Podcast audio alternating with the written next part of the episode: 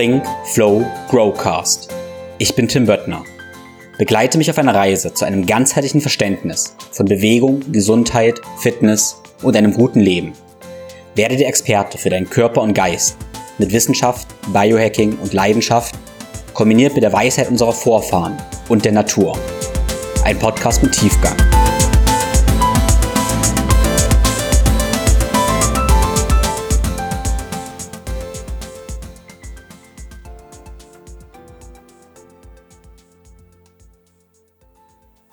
Hallo und herzlich willkommen zum zweiten Teil des Fastenguides.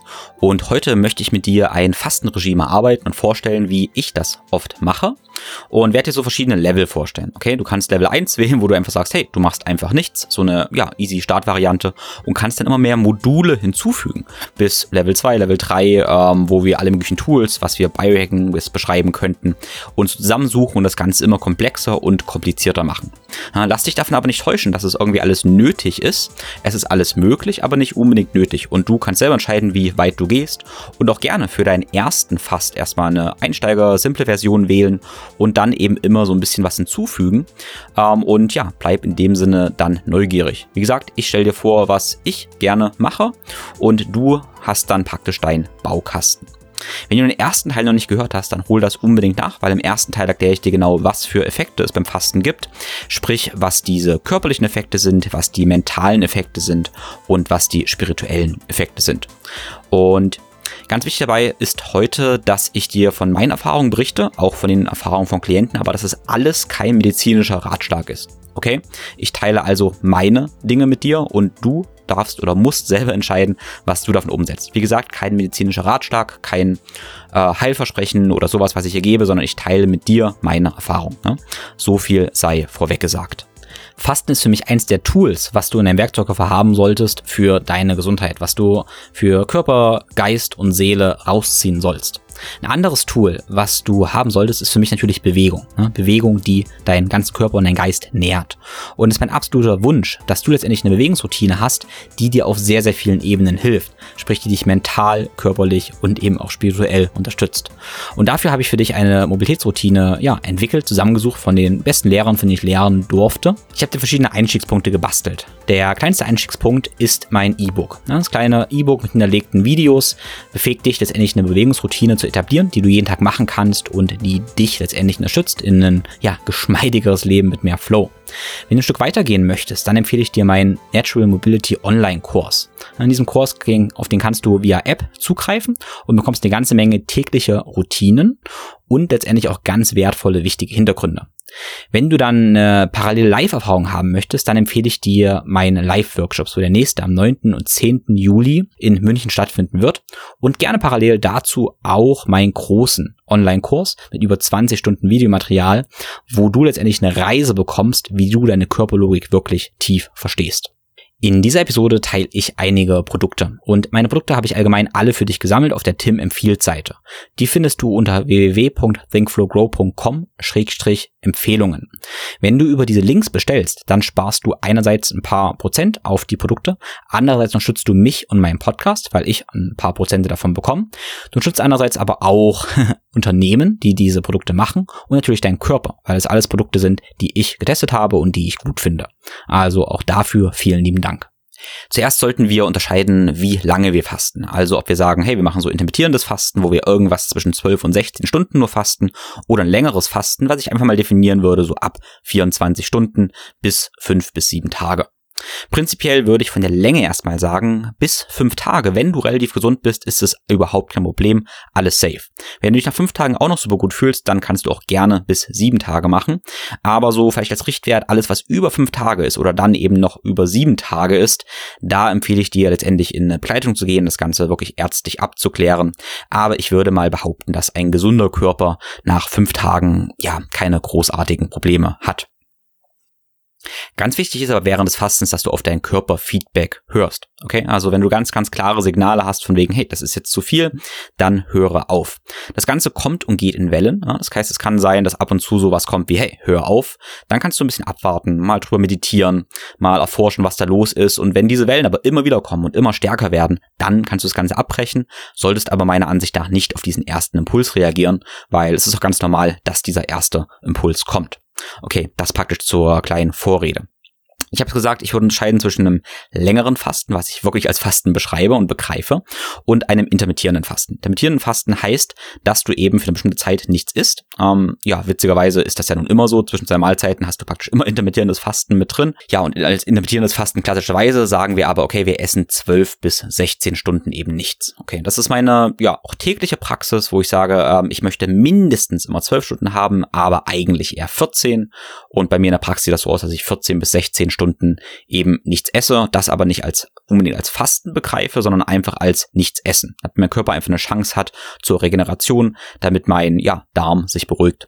Und ja, meine Systeme sich regenerieren können. Und das ist schon eine ganz wichtige Grundannahme, die ich jetzt ja vorwegstellen möchte, die ich im ersten Teil auch schon gesagt hatte, dass wir den Körper in Ruhe lassen dürfen und er dann eben heilt. Okay. Wir haben bei uns im Westen oft dieses Bild von wegen, ich muss immer irgendwas hinzufügen, ich muss essen, um gesund zu werden, um heil zu werden, um besser zu werden und so. Ähm, aber in anderen Kulturen ist es ein anderes Paradigma. Erstmal zum Beispiel im Ayurveda ist es auch so, dass Fasten verschrieben wird eben zur Heilung. Da ist ganz, ganz klar, ich muss letztendlich nichts tun, damit meine Organe sich regenerieren. Und beispielsweise auch in der Nacht möchte ich eben gerade nichts groß zur Verdauung haben. Ich möchte fertig verdaut haben und meinem Körper damit die Chance geben, dass die Organe sich eben regenerieren. Also wenn du in diesem Glauben bist, dass du jetzt vor dem Schlafen unbedingt ganz viel essen musst, damit eben dein Körper sich regenerieren kann, ähm, dann kannst du damit mal spielen, was passiert, wenn du eben das nicht tust und darauf vertraust, dass wenn du nichts zuführst, dein Körper und deine Organe sich eben regenerieren können. Das ist ein ganz anderes Paradigma und ich möchte, dass du das praktisch verstehst. Aber, jetzt nochmal das ganz, ganz große, wichtige Aber, wir müssen unterscheiden, dürfen unterscheiden zwischen der, ob wir jetzt Athleten sind, die ja sehr viel trainieren oder eben ja ab und zu ein bisschen Sport machen und vor allem Gesundheitsfokus haben. Okay? Weil es wird dann manchmal gesagt, ja, esse nicht nach 18 Uhr oder so und das kann absolut Sinn ergeben, damit du besser schläfst, deine Organe sich regenerieren in der Nacht. Wenn du aber jetzt noch abends ein wirklich schweres Training machst und auch Wettkampfambitionen hast und sowas, einfach schwer trainierst, dann kann es sinnvoll sein, dass du eben 20, 21 Uhr vielleicht noch einen kleinen Snack hast mit ein paar Protein oder Aminosäuren und sowas, um eben deine Muskeln mit Treibstoff zu versorgen, damit die sich eben regenerieren können. Okay. Und da sehe ich ganz viel Verwirrung letztendlich, weil dann einerseits in, ja, sag mal, Gesundheitskreisen, wo es aber nicht um Athleten geht, das eine empfohlen wird, dann probiert der Athlet das aber zu adaptieren und eben dann nicht zu essen, sich zu regenerieren und ja, da aber eine absolute Katastrophe passiert, weil er vielleicht oder du als Athlet dann am Abend noch von einer kleinen Portion Kohlenhydrate vielleicht sogar klappt vorm Schlafen und Protein prof äh, profitieren kannst. Also schau dir mal genau an, wenn du irgendwelche Studien oder Empfehlungen dir anguckst, von wem stammen die Empfehlungen. Ja? Genauso ist es gut, genauso ist aber keine gute Idee, dir jetzt anzugucken, was, ähm, sag ich mal, ein Crossfitter, Reveal Troning oder so macht und vorm Schlafen isst ähm, und das einfach adaptierst, weil du denkst, hey, du bist dann genau wie er und dann aber vergisst, dass er vielleicht am Tag, keine Ahnung, vier bis fünf Stunden trainiert. Okay, also völlig andere Ausgangssituation. Ja, und du merkst schon, dass du jetzt da auch selber mitdenken musst und auf deinen hängenden Körper hören musst. Ja, und das kann ich letztendlich nicht abnehmen. Ich hatte irgendwann auch erwähnt, dass ich mein Fastenfenster, also wie lange ich intermittierend faste oder auch anders faste, auch an mein Trainingspensum anpasse, also mein Trainingszustand auch. Und das ist interessant, da es für mich eine umgekehrte Korrelation ist. Also je mehr und schwerer ich trainiere, desto weniger und kürzer faste ich. Okay? Weil Fasten ist für mich auch ein Stressor, ein Training ohne Training. Das Prinzip Training ohne Training habe ich mal im Podcast ausgeführt, den ich dir sehr, sehr empfehlen kann, um das zu verstehen. Wenn ich jetzt viel trainiere ja, und auch schwer trainiere, viel, ja, und allgemein da schon viel Stress deswegen habe, dann werde ich kürzer intermittieren fasten. Und dann kann es sogar sein, dass ich nur ein Fastenfenster von ja, zwölf Stunden habe oder sogar nur mal zehn Stunden, wenn ich halt wirklich viel trainiere. Okay, weil ich habe diese Vorstellung, dass wenn ich eben das Training mache, mein Stoffwechsel so auf, sagen wir einfach mal, Faktor 5 oder 10 läuft und damit läuft mein Stoffwechsel so schnell, das, also für eine bestimmte Zeit, dass letztendlich ja die Zeit, also dadurch, dass die Zeit eigentlich dann schneller vergeht für meinen Stoffwechsel, dieses Fastenfenster ja auch eigentlich mehr oder weniger viel, viel länger ist. Okay? In dem Moment, wo du dich eben nicht bewegst, ist ein ganz wichtiger Punkt jetzt, wo du dich nicht bewegst und nicht sehr aktiv bist, dein Stoffwechsel also einfach ein bisschen langsamer läuft, dann ist halt ein 16-stündiges Fenster, wo du nichts isst, ähm, viel, viel, viel länger als wenn, oder viel kürzer, sagen wir viel kürzer, als wenn du eben super aktiv bist und sowas auch wie Eisbaden und Training und sowas machst. Ähm, dann sind praktisch fünf Stunden Fasten ja dann eher wie zehn oder zwölf Stunden. Klar, die Zahlen sind bei der ähm, an der Hahn herbeigezogen jetzt. Ich hoffe, das ist dir klar. Aber verstehe das Prinzip. Ja? Also wenn du viel trainierst, dann sind die Fastenfenster relativ dementsprechend länger. Ja, wie gesagt, wenn ich viel trainiere, faste ich kürzer. Wenn ich nicht viel Zeit habe zum Trainieren, dann faste ich intermittierend letztendlich länger. Und deshalb bin ich gar kein Fan davon, sich sklavisch dann zu halten, zu sagen, hey, ich muss jeden Tag 16 Stunden fasten, sondern ich gestalte das relativ flexibel. Ja? Je nachdem, wie mein sonstiges Aktivitätsniveau ist, mein, mein Training ist. In dieser Episode möchte ich, wie schon gesagt, aber nicht so viel über intermittierendes Fasten sprechen, sondern mehr über längeres Fasten, was ich definiere ab 24 Stunden bis etwa 5 bis 7 Tage. Ich stelle dir also jetzt hier einfach mein Protokoll und meine Wie und Warums vor, wie ich ein Fast plane für ja etwa drei bis fünf Tage. Jetzt habe ich gesagt drei bis fünf Tage und das heißt für mich schon, dass ich eine Zeit plane, okay, aber mich zum gewissen Maße da flexibel halte. Und das Ganze entscheide ich je nachdem, wie ich mich auch fühle und wie meine Lebensumstände sind. Es kann sinnvoll sein, wenn du dir ein ja, definitives Ziel erstmal setzt, so ein Mindestmaß. Beispielsweise sagen wir mal drei Tage, so habe ich das letzte Mal gemacht. Ich wollte unbedingt drei Tage fasten. Und dann habe ich gesagt, okay, dann verhandle ich neu mit mir. Wie fühle ich mich? Habe ich gerade noch Benefits? Kann ich dabei noch was lernen? Ja, kann mein Körper dabei noch was lernen? Oder dreht sich der ganze Spieß um, wo ich eigentlich nur noch sinnlos leide und keine so wertvollen positiven Effekte davon habe? Selbstverständlich habe ich das in der Vergangenheit schon oft, ja, falsch gemacht, dass ich irgendwas durchpreschen wollte, dass ich unbedingt sieben Tage fasten wollte und nach Tag drei gemerkt habe, hey, mir geht's eigentlich so schlecht, auch mental total schlechte Laune, alles, alles ist blöd, ähm, dass ich hätte abbrechen sollen, aber es eben durchgeprügelt habe. Und ja, das würde ich so nicht wieder machen und ich bin viel mehr ein Freund davon, auf der Welle etwas zu schwimmen, in den Flow zu schwimmen. Aber es kommt das große Aber. Ich habe mittlerweile eine ganze Menge Erfahrung mit Fasten und kann auch ganz gut auf meinen Körper hören und kann eben diese Welle schwimmen, kann da auf meine Intuition vertrauen. Ich denke, das ist oft ein bisschen ein Problem, wenn du noch nicht viel Erfahrung mit solchen Sachen wie Fasten letztendlich hast, dann ist dir nicht so ganz klar, okay, wie kannst du die Signale deines Körpers ähm, deuten? Was ist jetzt natürlich, was ist nicht natürlich? Und deshalb ergibt es am Anfang oft Sinn, dir ein fixes Protokoll zu machen, dich zum gewissen Maß, ja, ist schwierig, dran zu halten und dann mit der Zeit dann da mehr Flexibilität zu entwickeln. Und das ist ein großes Thema, was ich auch beim Training oft ähm, sage und sehe. Ich sage oft, ich trainiere intuitiv, aber das stimmt immer nur so halb, weil ich in meinem Kopf einfach, ja, 15 Jahre Trainingserfahrung habe, hunderte, tausende Trainingspläne gemacht habe. Und wenn ich sage, ich trainiere intuitiv, und vielleicht geht dir das auch so, wenn du Trainer oder Athlet bist, dann heißt das für mich, ja, in meinem Kopf rufe ich die Trainingspläne ab, die gerade, die ich in meiner Erfahrung gemacht habe. Äh, das heißt, es ist eigentlich weniger intuitiv, als man denkt. Ich habe einfach eine ganz, ganz große Matrix an allen möglichen Dingen, die ich abrufen kann. Wenn du am Anfang von deiner Trainingslaufbahn stehst, dann hast du wahrscheinlich keine Pläne zum Abrufen. Also du kannst dann auch weniger auf diesen Erfahrungsschatz, auf diese Toolkiste zurückgreifen. Deshalb ganz wichtig, entwickel erstmal Tools, mach's erstmal ja genauso, wie du es dir vornimmst, reflektiere, analysiere dann und fülle mit der Zeit deine Toolbox und dann kannst du die richtigen Regime äh, dann rausholen. Das kann für dich heißen Trainingspläne, aber es kann auch für dich heißen Ernährungsstrategien oder eben Fastenstrategien. Okay, also Prinzip, mach's am Anfang genauso wie ich sage, reflektiere aber und nimm dann dafür dich das mit, was für dich passt.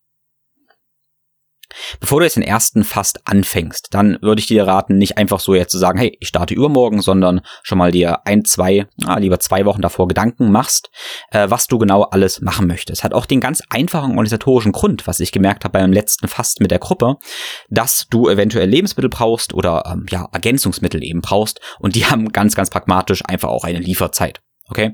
Manchmal habe ich schon gedacht, hey, ich faste jetzt innerhalb von drei Tagen und dann kam einfach bestimmtes Zeug gar nicht an, habe mich da ein bisschen geärgert. Das heißt, ähm, plane einfach im Voraus, bestelle, ähm, was du bestellen möchtest, damit es eben auch rechtzeitig ankommt. Ne? Das ist eine ganz logische, praktische Erfahrung. Ja, und das wären so die, die Zeit 10 bis 14 Tage davor, gehen die Grobplanung. Und dann haben wir eine Zeit, die sind so fünf Tage davor ungefähr, vor dem Fast. Und da ist es eine ganz gute Idee, auch die Lebensmittel aufzubrauchen. Ja, die du während des Fastens eben nicht esst. Und das sind nun mal die meisten oder alle. Und das ist ja Persönlichkeitstyp abhängig. Ja. Für viele kann es ähm, ja ein Problem sein, wenn der ganze Kühlschrank mit irgendwelchen Lebensmitteln und mit Verlangen Dingen praktisch voll sind, dann kann es schwierig sein, das Ganze durchzuziehen. Ja. Das heißt, eine gute Idee ist es einfach diese Trigger, diese Auslöser, die dir ja vielleicht dann irgendwie, ich sage mal so auf gut Deutsch, ins Gehirn scheißen und dir anderes Verlangen irgendwie geben, die einfach zu eliminieren. Okay, also alles, auf das du verzichten willst, ess das auf oder tu es weg. Es kann auch sinnvoll sein, ähm, wenn es nichts, was gekühlt werden muss, ähm, ja, in den Keller zu tun oder einzufrieren. Ähm, eben, dass du weniger mit diesem Verlangen zu kämpfen hast, weil du musst es dir ja nicht besonders schwer machen. Ja? Deshalb plane das, dass du es alles dann aufbrauchst. Ähm, in meiner Erfahrung ist es dann aber auch so, dass du nicht dazu neigen solltest, dann zu sagen, hey, ich muss das jetzt alles aufbrauchen und dann ganz viel Müll in den Tagen vor dem Fasten ist. Ja, das ist immer mal so, wenn Leute mit irgendeiner Eliminationsdiät anfangen oder eben dem Fasten, sagen, hey, ich brauche jetzt alles auf, habe noch ganz viel Gluten und Milchprodukte und sowas und das esse ich jetzt alles ganz schnell auf. Und ja, das ist dann so ein bisschen das Äquivalent, du vergiftest deinen Körper, um dann zu fasten oder dann zu eliminieren. Wahrscheinlich auch keine gute Idee. Also fühl dich nicht genötigt, in super kurzer Zeit alles aufbrauchen zu müssen. Ähm, da kommen wir eben wieder zum Thema ja, Planung. Ja, das Ganze lieber ein kleines bisschen langfristiger machen. Ja, ähm, dann haben wir jetzt den direkten Tage. Wir nehmen einfach mal an, und ich nehme mal mein Beispiel. Ich habe das letzte Mal, wo ich länger gefastet habe, am Freitag Vormittag meine letzte Mahlzeit genommen. Okay? Und ich wollte dann schon zwei, drei Tage davor das Ganze vorbereiten, indem ich gesagt habe, ich möchte Kohlenhydrate reduzieren. Kohlenhydrate reduzieren hat den Grund, dass damit meine Muskelglykogenspeicher und auch zum gewissen Maß, aber zum viel kleineren Maß meine Leberglykogenspeicher schon etwas entleert werden. Ein Effekt des Fastens, der für mich sehr, sehr wichtig ist, ist ja, dass ich mehr Fett verbrenne und dann auch Ketonkörper produziere, also in die Ketose komme. Und dafür muss mein Körper natürlich dann auch, ähm, oder damit ich mich gut fühle während des Fastens, muss mein Körper ja auch diese, das Fett und Ketonkörper als Energiequelle nutzen können. Und eine ganz gute Idee ist es eben ein paar Tage davor, den Körper schon daran zu gewöhnen. Okay, also wenn ich ein paar Tage davor schon Kohlenhydrate reduziere, lernt mein Körper schon, Fett als Energieträger zu nutzen, obwohl ich ja noch Kalorien habe. Ja, also das heißt nicht, dass du die Tage davor oder dass ich die Tage davor schon Kalorien stark reduziere, aber ich reduziere Kohlenhydrate, um schon ein bisschen in meinen Fettstoffwechsel zu switchen, ohne eben zur ähm, Fasten oder allgemeinen Kalorienrestriktion zu betreiben. Und das kann eine super, super sinnvolle Maßnahme sein, weil, wie gesagt, dann für zwei, drei Tage oder auch wenn es nur einer ist, dein Körper schon mehr Fett verbrennt, Fett als Energieträger nutzt und damit auch diesen metabolischen Pfad, diesen Stoffwechselpfad schon ähm, am Anfang während des Fastens nutzen kann, effizient nutzen kann. Ja? Viele Menschen berichten, dass sie damit viel weniger Kreislaufprobleme haben und ja, allgemein höheres Energieniveau haben. Also für mich Kohlenhydrate reduzieren in den Tagen vor dem Fasten. Anderer Effekt davon ist natürlich, wie ich schon gesagt habe, Kohlenhydratspeicher werden entleert und dadurch kommst du schneller in den Fettverbrennungsmodus und damit auch schneller in den Autophagiemodus. Das heißt, je schneller deine körpereigenen Energiereserven aufgebraucht sind, ja, desto schneller kommst du in diesen Fasteneffekte. Und für mich natürlich ein großes Anliegen. Also wenn ich solche äh, Fastenzeitlinien sehe und weiß, okay, nach 36 bis 48 Stunden wird Autophagie richtig hochgeschraubt und dann wird Fett richtig verbrannt, dann denke ich als Biohacker natürlich, hm, wie kann ich das Ganze beschleunigen? Und ja, diese Beschleunigung, das sind, das sind Maßnahmen, die ich mache. Dies, also ich bin davon überzeugt, wenn du Kohlenhydrate davor schon reduzierst in den Tagen, dann bist du viel schneller in dem Autophagie und auch in dem Fettverbrennungsmodus durch Kohlenhydratreduktion. Du kannst dafür natürlich einerseits Kohlenhydrate komplett reduzieren oder komplett streichen, indem du sagst, okay, ich mache sowas wie eine ketogene Diät, wo du unter 50 Gramm Kohlenhydrate isst, aber ich bin praktisch da kein Riesenfan davon. Was ich ganz, ganz praktisch mache, ist eben Beilagen weglassen. Sprich, ich esse keine Haferflocken, ich esse kein anderes Getreide, kein Reis, keine Süßkartoffeln, diese Kohlenhydrat Quellen, aber was ich esse, sind sowas wie Beeren oder auch ein bisschen Obst, Grapefruit und alles solche Geschichten, die Spuren von Kohlenhydraten haben. Oder hey, auch Möhren. Ähm, das esse ich alles. Ich lasse einfach nur die stärkehaltigen, die richtig stärkehaltigen Beilagen weg. Das macht das Ganze sehr, sehr einfach und meiner Erfahrung, ja, stressfrei und sehr, sehr praktisch. Die letzte Mahlzeit des Fastens oder vor dem Fasten, letzte Mahlzeit, wie mein Frühstück jetzt am Freitag, das sollte relativ kohlenhydratarm sein oder vielleicht sogar kohlenhydratfrei. Das hat den Hintergrund, dass damit dein Blutzucker keine riesen Schwankung macht. Aber wenn du eine kohlenhydratreiche Mahlzeit isst, kann es sein, dass dein Blutzucker sehr, sehr stark ansteigt, infolgedessen nächsten Stunden sehr, sehr stark abfällt und du starken Hunger bekommst. Wenn du Blutzucker stabilisierende Mahlzeit isst, am besten mit ja, Fett und Protein und relativ wenig Kohlenhydraten, dann wirst du einen stabileren Blutzucker haben und wahrscheinlich dadurch konstantere Stimmung, konstantere Produktivität und eben weniger Hunger. Um dann deine Kohlenhydratspeicher in deinem Körper weiter zu reduzieren und allgemein den Stoffwechsel zu beschleunigen und damit auf dieser Fastenzeitlinie weiter einfach nach vorne zu preschen in minimaler Zeit. Wie gesagt, das ist mein Biohacken-Gedanke, würde ich dann ein Training machen. Also ich persönlich bin dann zum Krafttraining gegangen, habe ein relativ hochvolumiges Krafttraining gemacht. Hochvolumig heißt für mich, ich wähle Übungen mit vielen Wiederholungen oder relativ vielen Wiederholungen. Ähm, ja, die den ganzen Körper beanspruchen. Sprich, ich möchte möglichst viel Muskelmasse relativ schwer bewegen. Äh, für mich hieß das zum Beispiel, okay, ich mache sowas wie Kniebeugen, Kreuzheben, Klimmzüge, verschiedene Drückübungen und dafür irgendwas im Bereich von 8 bis 15 Wiederholungen. Äh, wie gesagt, wo ich meinen ganzen Körper beanspruche und das Ganze relativ schwer mache. Damit möglichst viel Muskelglykogen verbraucht wird. Und wenn du es wirklich wissen willst, machst du danach noch Ausdauertraining, sprich nochmal, ja, irgendwelche Konditionierungssachen, die letztendlich auch Spaß machen, die für dich passen, um deine Kohlenhydratspeicher maximal schnell zu entleeren. Und wie gesagt, das hat einerseits den Effekt, dass dein Stoffwechsel sehr, sehr stark angekurbelt wird, auch durch den Nachbrenneffekt beim Training. Andererseits eben, dass deine Kohlenhydratspeicher entleert werden und du dann schneller in den Fettstoffwechsel kommst. Und in diesem Sinne können wir auch mal weiter über Training dann sprechen. Also dieses hochvolumige Krafttraining wird wahrscheinlich nur am Anfang des Fastens funktionieren, weil du dann ja eigentlich noch nicht fastest. Okay, letzte Mahlzeit ist ja noch gar nicht so lange weg. Was ist dann in den folgenden Tagen? Also in den folgenden Tagen dann ist auf jeden Fall die Empfehlung, dich zu bewegen, ja, möglichst viel zu bewegen, um deinen Stoffwechsel eben auch gut anzukurbeln, um dein Lymphsystem anzukurbeln, um deine Giftung anzukurbeln und so weiter. Und Bewegung ist für mich jetzt kein richtiges Training. Bewegung heißt einfach, du bewegst dich, viel spazieren und so weiter. Ähm, aber was ist mit Training? Ich persönlich bin ein Fan von Training, auch während des Fastens. Da solltest, musst du allerdings auf deinen eigenen Körper hören. Ich persönlich kann schon jeden Tag ein bisschen trainieren und gestalte das dann so, dass ich intensiv trainiere. Nicht extensiv, also nicht sehr, sehr lang mit mit viel, mit hohem Volumen, sondern intensiv. Beispielsweise kann ich kurze Sprints machen oder auf einem Assault Bike oder sowas, kurze Tabatas. Oder ich mache ähm, ja so Übungszirkel mit ja, jeweils nur ein, zwei Sätzen pro Übung mit kurzen, intensiven Sachen. Weil die Erfahrung ist immer, und das kannst du dir auch jetzt allgemein für immer merken, ähm, wenn du allgemein keine gut gefüllten Speicher hast, ja, dann gehen kurze, intensive Sachen oft doch. Dann kommt der Mann mit dem Hammer. Der Mann mit dem der Mann mit dem Hammer kommt dann, ja, nach ungefähr ein, zwei Sätzen wahrscheinlich oder nach, sagen wir mal, 10, 12, 13 Wiederholungen. Dann kriegst du dann wie so einen Schlag, dann ist die Energie weg. Aber kurze, intensive Sachen, wenige, explosive Wiederholungen oder kurze Sprints, die gehen oft schon. Und das können wir nutzen. Ne? Also während des Fastens gerne kurze, intensive Einheiten. Ähm, ja, und keine hohen Volumen mehr. Mich würde natürlich aber interessieren, wie deine Erfahrungen das sind, was für dich da gut funktioniert.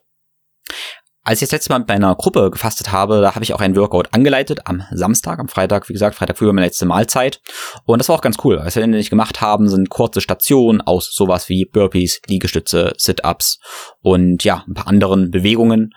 Und alleine hätte ich es wahrscheinlich gar nicht so durchziehen können. Und es war sehr, sehr interessant, dass immer, wenn man das Ganze in einer Gruppe macht und auch noch anleitet, dass dann plötzlich wieder Energie da ist. Und das sind diese Momente für mich, wo ich immer überlege, hey, eigentlich haben wir keine Ahnung, was so richtig möglich ist. Also in einer, in einer Gruppe, in einer Gemeinschaft wächst man da auf jeden Fall über sich hinaus. Und das geht auch mir als Coach und Trainer und als Guide letztendlich so. Also diese Kraft der Gruppe kannst und solltest du nutzen. Ein Gedankengang während des Fastens bei mir ist ganz, ganz stark, dass ich die Entgiftung unterstützen möchte.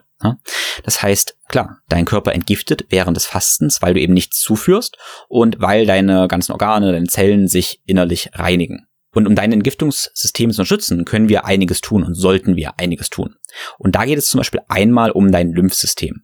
Das Lymphsystem ist die Kläranlage deines Körpers. Und dazu habe ich mal einen großartigen Podcast gemacht oder zwei mit Dr. Perry Nicholson und höre dir die sehr, sehr gerne an. Und in dem, in einer kleinen Bonus-Episode teilt Perry auch seine Lymph-Routine. Und sowas in der Art wie eine Lymph-Routine kann ich dir während des Fastens auch sehr, sehr empfehlen. Der Gedanke ist ganz einfach, dass die ganzen ja, Giftstoffe, Schlackenstoffe in deinem Körper irgendwie raus wollen. Und wie gesagt, das passiert über dein Lymphsystem. Dein Lymphsystem aktivierst du eben durch Bewegung. Einerseits durch Sprünge und sowas. Du kannst einfach auf Mini-Trampolin springen oder hüpfen, spazieren oder auch rennen, einfach ein bisschen schütteln. Schütteln ist auch eine sehr, sehr gute Möglichkeit. Andererseits eben auch durch Dehnungen.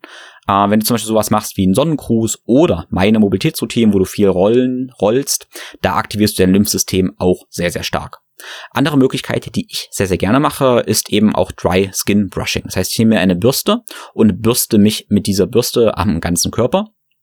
Und ja, vor allem da, wo viele Lymphknoten sind. Hat für mich auch den Effekt, dass ich meine Haut zum gewissen Maße verletze und durch diese Hautverletzung die Haut sich regenerieren kann. Und ich möchte während des Fastens ja möglichst viel Regeneration forcieren. Deshalb finde ich das da auch eine besonders schöne Möglichkeit. Sprich, ähm, ja, Dry Skin Brushing während des Fastens, um das Lymphsystem mit zu aktivieren, aber eben auch bisschen Stretching und gerne die Lymphroutine von Dr. Perry Nicholson. Wenn du eine Massagepistole hast, ist das auch eine großartige Möglichkeit. Das ist aktuell mein neues Lieblingsspielzeug und die Massagepistole benutze ich gerade an den Punkten von Dr. Perry, sprich zum Beispiel am Schlüsselbein, an den Schultern, aber auch im ganzen Bauch, an der Hüfte, in den Kniekehlen, aber auch in den Ellbeugen und auch unter der ähm, ja, Kinnlinie, sei da aber vorsichtig, um letztendlich da mein Lymphsystem zu unterstützen und mehr Bewegung und Fluss in meinen ganzen Körper zu kriegen. Ich fühle mich damit auf jeden Fall großartig. In diesem Sinne, ja, probier's aus. Wie können wir die Entgiftung weiter unterstützen? Und das ist zum einen natürlich die Sauna. Sauna, die führt dazu, dass du sehr, sehr stark schwitzt. Über das Thema Sauna habe ich auch mal einen Podcast mit dem Johannes Kettelhut von Clearlight Saunas gemacht und ich werde dazu auch nochmal eine Solo-Episode machen, warum Schwitzen so wertvoll ist. Aber letztendlich kannst du dir einfach so vorstellen, du schwitzt ganz, ganz dolle und schwitzt eben Giftstoffe raus. Und das ist wichtig zu verstehen, dass du verschiedene Ausscheidungsorgane hast. Du kannst logischerweise über deinen Darm ausscheiden, das ist so das Offensichtliche, aber du kannst eben auch über deine Haut ausscheiden. Und wenn deine Giftung sehr, sehr stark angekurbelt wird während des Fastens, dann kann es passieren, dass du sehr, sehr starken Mundgeruch hast, weil du auch über die Mundschleimhaut ausscheidest, dass du sehr starken Körpergeruch hast, sprich weil ja du über die Haut ausscheidest und eben ja eventuell stinkst und dass vielleicht auch erstmal dein Stuhl irgendwie mehr stinkt. Das ist einfach ein Entgiftungs ein Entgiftungszeichen, das kann sein. Und wenn das Ganze nicht gut funktioniert, kann es auch sein, dass du sehr sehr unreine Haut bekommst, dass du Pickel bekommst und das ist auch einfach ein Zeichen, dass gerade Entgiftung sehr sehr stark am Laufen ist. Vor allem, wenn dein Darm nicht so gut funktioniert und du praktisch über den Darm nicht so gut entgiftest, dann entgiftest du eben mehr über die Haut und dann passiert eben genau diese Gerüche und es kann aber auch sein, dass du davon Brain Fog oder sowas bekommst, dass es dir also während des Fastens nicht so gut geht, weil du eben so stark entgiftest. Und da kommt eben die Sauna ins Stil. Durch das sehr, sehr starke Spitzen in der Sauna unterstützt du oder entlastest du praktisch deinen Darm und deine sonstigen Entgiftungsorgane. Ähm, ja, deshalb Sauna während des Fastens für mich eine super, super wertvolle Sache. Der andere Effekt ist, dass Sauna sowas wie ein leichtes Cardio-Training ist. Ähm, der Puls während der Sauna ist erhöht, dein Stoffwechsel läuft viel, viel, viel schneller und damit ist praktisch eine Sauna so eine Art Training ohne Training wieder. Ja? Ich empfehle immer gerne so, ja, 30 Minuten in die Sauna zu gehen. Wenn du das Ganze nicht schaffst, kannst du auch gerne 2 mal 15 gehen, dazwischen aber nicht großartig runterkühlen, sondern nur kurz kühl abduschen und dann wieder rein. Prinzipiell gilt, viel hilft viel, aber natürlich nicht so, dass dein Stoffwechsel irgendwie wirklich kollabiert. Aber wir sehen in einigen Studien, dass 30 Minuten eine ganz gute ja, Hausnummer zu sein scheint, das zu akkumulieren. Ah, es wird oft gefragt, hey, wie lange jetzt dazwischen kalt duschen? Und da gebe ich als Richtwert eben, ja, erfrische dich, mach deine Haut kalt, aber nicht so, dass du innerlich wieder abkühlst und frierst. Das Coole ist nämlich, wir haben ja eine Haut, die als Temperatursensor dient und wir haben aber unsere Körperkerntemperatur.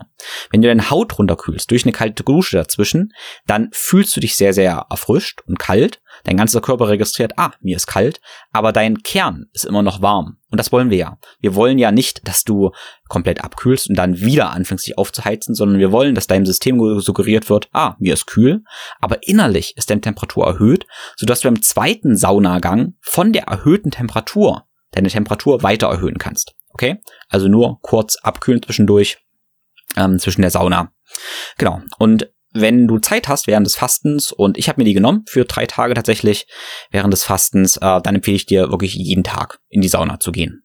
Wenn du jetzt so stark entgiftest, du merkst, du hast ganz, ganz schlimmen Körpergeruch und hast auch sogar Brain Fog und hast alle möglichen Entgiftungssymptome, ja, dann kann es sehr sinnvoll sein, das Ganze mit Bindern zu unterstützen. Also wenn auch Sauna nicht ausreicht, dann empfehle ich dir, wie gesagt, Binder. Und Binder haben die Funktion, dass du sie eben einnimmst und Giftstoffe im Darm gebunden werden und sie ausscheiden kannst. Da gibt es verschiedene Möglichkeiten. Zum einen gibt's Chlorella, was sehr, sehr gut ähm, ja, auch Schwermetalle bindet. Allerdings hat natürlich Chlorella ein ganz klein wenig Kalorien. Also Chlorellas haben letztendlich ein paar Proteine und das könnte wieder der Autophagie ein kleines bisschen schaden. Andere Möglichkeit ist Aktivkohle. Aktivkohle ist wesentlich preiswerter und hat meines Wissens auch keine Kalorien. Oder sowas wie Zeobent. Zeobent ist Zeolit und Bentonit. Also man könnte sagen einfach Dreck. Den kannst du auch trinken. So vielleicht so zwei Teelöffel würde ich an zwei, dreimal am Tag nehmen. Und ähm, kannst das praktisch als Binder benutzen. Bevor ich gleich noch mehr zur Entgiftung erzähle, noch ein, zwei Worte zur Sauna. Und klar, ich mache Sauna auch für meinen Stoffwechsel, für meine Physiologie.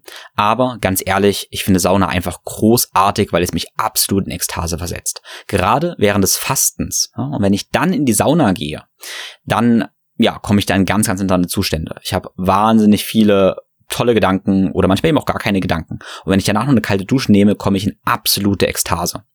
Ich glaube, von mir wird ganz oft gedacht, hey, ich mache ganz viele Sachen nur für meinen Körper, um mich da irgendwie zu optimieren. Aber ganz ehrlich, ich bin meiner Ansicht nach ein totaler Ekstase-Junkie. Ich liebe diese ganzen ekstatischen Zustände, die sich ein, äh, einstellen beim Training, nach dem Training, wenn ich lange Läufe mache, wenn ich Eis wenn ich ja eben faste, wenn ich Sauna mache, ähm, wenn ich mit Freunden zusammen bin, ähm, ja, wenn ich liebe, lache und so weiter diese ekstatischen Zustände, das ist eigentlich viel mehr das, was mich, was mich dort anzieht.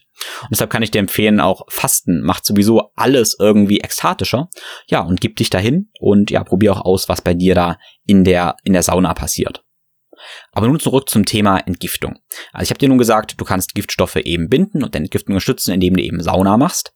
Ähm, die Frage ist aber erstmal, ob wir oder ob wir das wollen und wir können, und ich tue das, ähm, die Entgiftung unterstützen können insofern, dass mehr Giftstoffe freigesetzt werden. Erstmal wird durchs Fasten ja sowieso schon Giftstoffe freigesetzt, die dann ausgeschieden werden, aber das können wir letztendlich auch noch forcieren. Jetzt kommt das große, ähm, ja, Obacht, wenn du sehr, sehr starke Schwermetallbelastung hast, kann es sein, dass du auch mit sonst wie viel Bindern, sonst wie viel ähm, Maßnahmen wie Sauna, und nach anderen, was ich dir vorstellen werde, ja, der Entgiftung praktisch nicht Herr werden kannst. Aber wie gesagt, ich teile jetzt, was ich letztendlich tue und ich werde dem Herr. Und deshalb unterstütze ich auch gerne meine Entgiftung und Freisetzung von Giftstoffen letztendlich mit Nährstoffen, die ja auch meiner Leber helfen, letztendlich in den ersten Entgiftungsphasen. Sprich, ich möchte meine Leber unterstützen, was eben unser Hauptentgiftungsorgan ist. Und das tue ich einerseits mit N-Acetylcystein, ja, das ist eine Aminosäure, die sehr, sehr hilfreich da ist, aber das tue ich auch mit Leberkräutern, wie zum Beispiel von Naturtreublüten rein. Also es gibt da einige verschiedene Präparate. Ich mag das, was letztendlich mit Artischotten, Schockenextrakt, Mariendistelextrakt ist, was der Leber letztendlich hilft, ähm, ja, bei der, bei der Entgiftung hilft.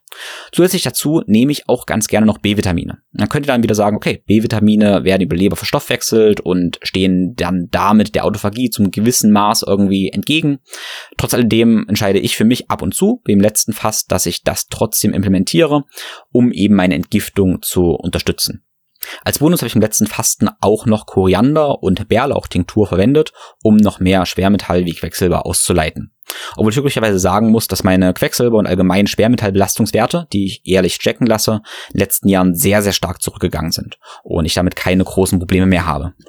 Also nochmal ganz kurz, was ich für meine Leberentgiftung gemacht habe, ist N-Acetylcystein, Leberkräuter wie Blütenreihen von Naturtreu.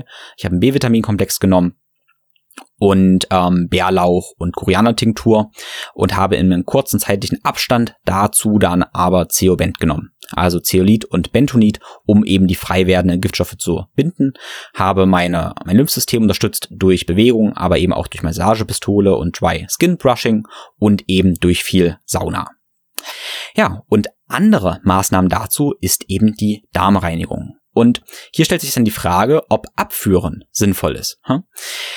Ich habe beim letzten Mal letztendlich abgeführt mit Bittersalz. Ich habe Bittersalz genommen, man kann Bittersalz nehmen oder Glaubersalz.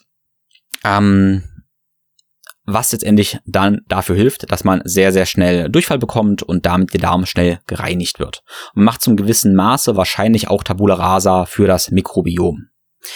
Allerdings muss ich sagen, das würde ich nicht wieder machen. Das war ein Learning meines letzten Fastens, dass ich das Gefühl hatte, hey, das hat so funktioniert. Ich hatte einen Tag letztendlich Durchfall gehabt, aber mein Körper war davon irgendwie sehr, sehr verwirrt. Man muss sagen, dass Glaubersalz dann irgendeine Magnesium-Schwefel-Verbindung ist, die ja doch nicht wirklich natürlich ist. Und ich hatte den Eindruck, dass mein Körper gar nicht so richtig was damit anfangen kann und halt total verwirrt ist. Es war nicht wie einmal alles durch und danach frei, sondern immer wieder Unwohlsein im Bauch und ganz, ganz langer Durchfall. Ähm, eigentlich habe ich mich sehr, sehr unwohl, wie gesagt, damit gefühlt und deshalb würde ich das so nicht wieder machen. Eine andere Version, die ich das nächste Mal ausprobieren werde, die ich vor ein paar Jahren schon mal gemacht habe, ist ein natürliche Abführmittel, wie zum Beispiel die Cassia Fistula. Ja? Cassia Fistula ist natürlich Abführmittel, ist ähm, ja, sind Samen von, ich muss dann mal genau nachschauen, was es eigentlich ganz, ganz genau ist, aber es ist ähnlich was Natürliches mit der Idee und dem Gefühl, dass damit der Körper mehr anfangen kann und weniger verwirrt ist und die Reaktion nicht ganz so, nicht ganz so paradox ist. Was ich aber auf jeden Fall empfehlen kann, ist ein Einlauf. Einlauf heißt, du lässt letztendlich etwas ja, hinten reinlaufen und hältst das Ganze für so ungefähr 15 bis 20 Minuten drin. Ich persönlich bin ein sehr großer Fan von Kaffeeeinläufen. Allerdings kann man sich da auch ein kleines bisschen streiten. Manche sagen, Kaffee reizt den Darm sehr. Andere sagen eben, ja, Kaffee zieht das Ganze kann, zieht ganz viele Giftstoffe schon wieder raus. Ich persönlich mag Kaffeeeinläufe. Da solltest du unbedingt darauf aufpassen, dass der Kaffee eben abgekühlt ist, aber nicht kalt ist, sondern eben Hauttemperatur hat. Guter Indikator ist einfach, geh mit dem Finger rein und wenn der Finger angenehm warm ist, dann passt auch der Kaffee ganz gut. Ja, und nimm praktisch Kaffee, ähm, ja, lass den 15 bis 20 Minuten drin und mach dabei ein paar Dinge. Eventuell die Beine hoch, dabei lesen, kannst dich mit Infrarotlampe bestrahlen lassen oder auch ein paar Yoga-Übungen machen, ein paar Yoga-Posen. Ähm, und es gibt tatsächlich extra Yoga-Posen für einen Einlauf. Ähm, Einläufe sind auch ein Ritual aus dem Yoga, ein Reinigungsritual, wo es spezielle Übungen gibt. Hast du mal, kannst du mal googeln, kannst du mal anschauen, kann ich dir auch sehr gerne unter dem Podcast verlinken wo du spezielle Yoga-Routinen hast mit Wasser im Darm praktisch oder eben mit Kaffee im Darm. Obwohl ich behaupten würde, dass man im Yoga als Reinigungsritual keinen Kaffee nimmt. Wenn du einen Kaffee nimmst, achte auf jeden Fall auf Bioqualität. Ähm, sprich, er sollte ja schimmelpilzfrei sein und giftstofffrei. Ich denke, das ist relativ klar. Und ich persönlich nehme auch ein Einlaufset aus Edelstahl, einfach um ja keine Mikroplastik, Plastik, BPA und so weiter ja, in meinem Darm zu haben, was einfach ein Bereich ist, das natürlich sehr, sehr schnell aufgenommen werden kann. Für mich ist ein anderer sehr, sehr guter Effekt, neben den Entgiftungseffekt und den Entlastungseffekt von einem Einlauf, dass ich danach auch sehr, sehr lange satt bin. Ich habe das Gefühl, ich habe danach fünf, sechs Stunden überhaupt keinen Hunger. Deshalb mag ich Einläufe auch. Das waren jetzt einige Entlastungsmaßnahmen, die ich mache, die ich gemacht habe. Und dann ist jetzt die Frage, was ich während des Fastens denn trinke. Und zum einen das ganz, ganz wichtige Thema Wasser und Mineralien. Mineralien werden Gardens oft vergessen. Wenn wir zu viel einfach ganz, ganz klares Wasser trinken, dann entmineralisieren wir unseren Körper. Okay? Ganz, ganz klares Wasser zieht letztendlich sogar Mineralien aus dem Körper eben raus. Und da ist super wichtig, dass wir Mineralien zuführen. Und da haben wir zum einen Natrium, Kalium und Magnesium. Ja, das sind so die, die Hauptverdächtigen. Das heißt, was ich während des Fastens mache, ist Magnesium zu supplementieren. Ich persönlich nehme da im Moment das Kraftreserve von Naturtreu. Das sind, sind äh, verschiedene Magnesiumverbindungen, die für mich sehr, sehr gut verträglich giftig sind. Und eben Natrium und Kalium. Natrium und Kalium sind zu einem gewissen Maß Gegenspieler. Das heißt, wir sollten Natrium und Kalium im gewissen äh, Verhältnis zu uns führen. Und Kalium finden wir normalerweise sehr, sehr viel in ja, Gemüse. Gemüse und Obst, allgemein in grünen Lebensmitteln. Wenn wir jetzt aber eben fasten, führen wir ja eben keine grünen Lebensmittel zu oder allgemein kein Gemüse und Obst zu und deshalb auch wenig Kalium. Und deshalb, wenn wir jetzt zum Beispiel nur Salz zuführen würden, Salz ins Wasser, klar, das ist einfach, äh, dann haben wir aber ja natürlich ein Ungleichgewicht zwischen Kalium und Natrium. Deshalb bin ich ein Fan davon, einerseits Salz zuzuführen, andererseits eben auch Kalium zuzuführen. So ungefähr im Verhältnis eins zu eins. Kalium kannst du dir einfach als Kaliumcitrat kaufen, zum Beispiel, es kostet nicht viel, ganz einfach, oder eben auch als Kapsel, wenn es einfacher ist. Schmeckt aber auch nicht schlecht, wenn du ein bisschen Kalium auflöst und dann ungefähr Kalium, Natrium, ja, eins zu eins praktisch ausbalancierst. Ja. Für als Natriumquelle würde ich einfach ein gutes Salz nehmen, zum Beispiel ein keltisches Meersalz oder ein Himalaya-Salz, was ich sehr mag, weil ich die Farbe, so ein pinkes Salz einfach sehr, sehr schön finde. Ja, und dann denke ich, solltest du, oder so mache ich das, das Wasser mineralisieren, so dass das, dass das Salz knapp unter der Wahrnehmungsschwelle ist aber ganz, ganz leicht wahrgenommen wird. Also nehme es leicht wahr, aber es sollte nicht nach Brechmittel schmecken. Also das war ein Feedback, äh, was mir ein Kunde gegeben hatte, der meinte, ja, okay, ich habe halt viel Salz zugefügt und mir wurde schlecht davon. Ähm, das war natürlich einfach zu viel Salz. Also Richtwert, das Wasser sollte reich schmecken, sollte reich, irgendwie voller schmecken, aber eben nicht wie Brechmittel oder salzig schmecken. Sowieso kannst du das so ein Stück als Richtwert nehmen wenn du das Ganze sehr eklig findest, du es kaum hinterbekommst, dann ist es wahrscheinlich zu viel Salz. ja, super einfach, aber dein Körper gibt dir das schon als Feedback. Ja, es sollte nicht eklig schmecken. Ekel ist ein Zeichen, dass etwas wahrscheinlich nicht so im Einklang mit deinem Körper ist, wie es eigentlich für dich sein sollte und ja, gut sein sollte. Also Mineralien, super wichtiger Punkt. Ähm, ich persönlich nehme dann auch während des Fastens noch ähm, ja, Glasflaschenwasser. Ich benutze zwar meistens einen Wasserfilter, ähm, aber während des Fastens feiere ich es tatsächlich auch mal Glasflaschenwasser zu kaufen und vor allem Sprudelwasser zu kaufen. Sprudelwasser, ja, macht zum gewissen Maße irgendwie satt. Ja? Vor allem, wenn ich einen ganz kleinen Stück Zitrone reinmache, also wenn ich ein paar Spritz Zitrone reinmache, sagen wir mal 10 Milliliter, dann ist das meiner Ansicht nach keine relevante Kalorienmenge, die mein Metabolismus irgendwie stört man könnte sogar argumentieren, dass die Säure der Zitrone meinen Leberstoffwechsel anregt. Weil wenn wir sauer schmecken, lebt das auch, legt, regt das auch schon die Leber an. Genau, jedenfalls für mich Sprudelwasser ähm, auch gute Sache während des Fastens. Und wenn du zum Beispiel dann ein Heilwasser nimmst, mineralienreiches Heilwasser, ähm, hast du halt zusätzliche Mineralien oder sowas wie Gerolsteiner ist zum Beispiel auch ein sehr, sehr reiches Wasser. Ich finde es ganz schön, wenn ich während des Fasten so sensibel bin, dann eben auch unterschiedliche Wasser mal zu probieren und gucken, was die mit mir machen. Normalerweise im Alltag merke ich das nicht ähm, oder merke ich das weniger, zumindest wenn ich eben esse. Aber dabei, da beim Fasten alles so sensibel ist, ja, spüre ich tatsächlich die Wirkung von unterschiedlichen Wassern auf meinen Körper und meinen Geist. Und das ist eine coole, interessante ja, Entdeckungsreise. Da haben wir den einerseits, haben wir andererseits Kräutertees.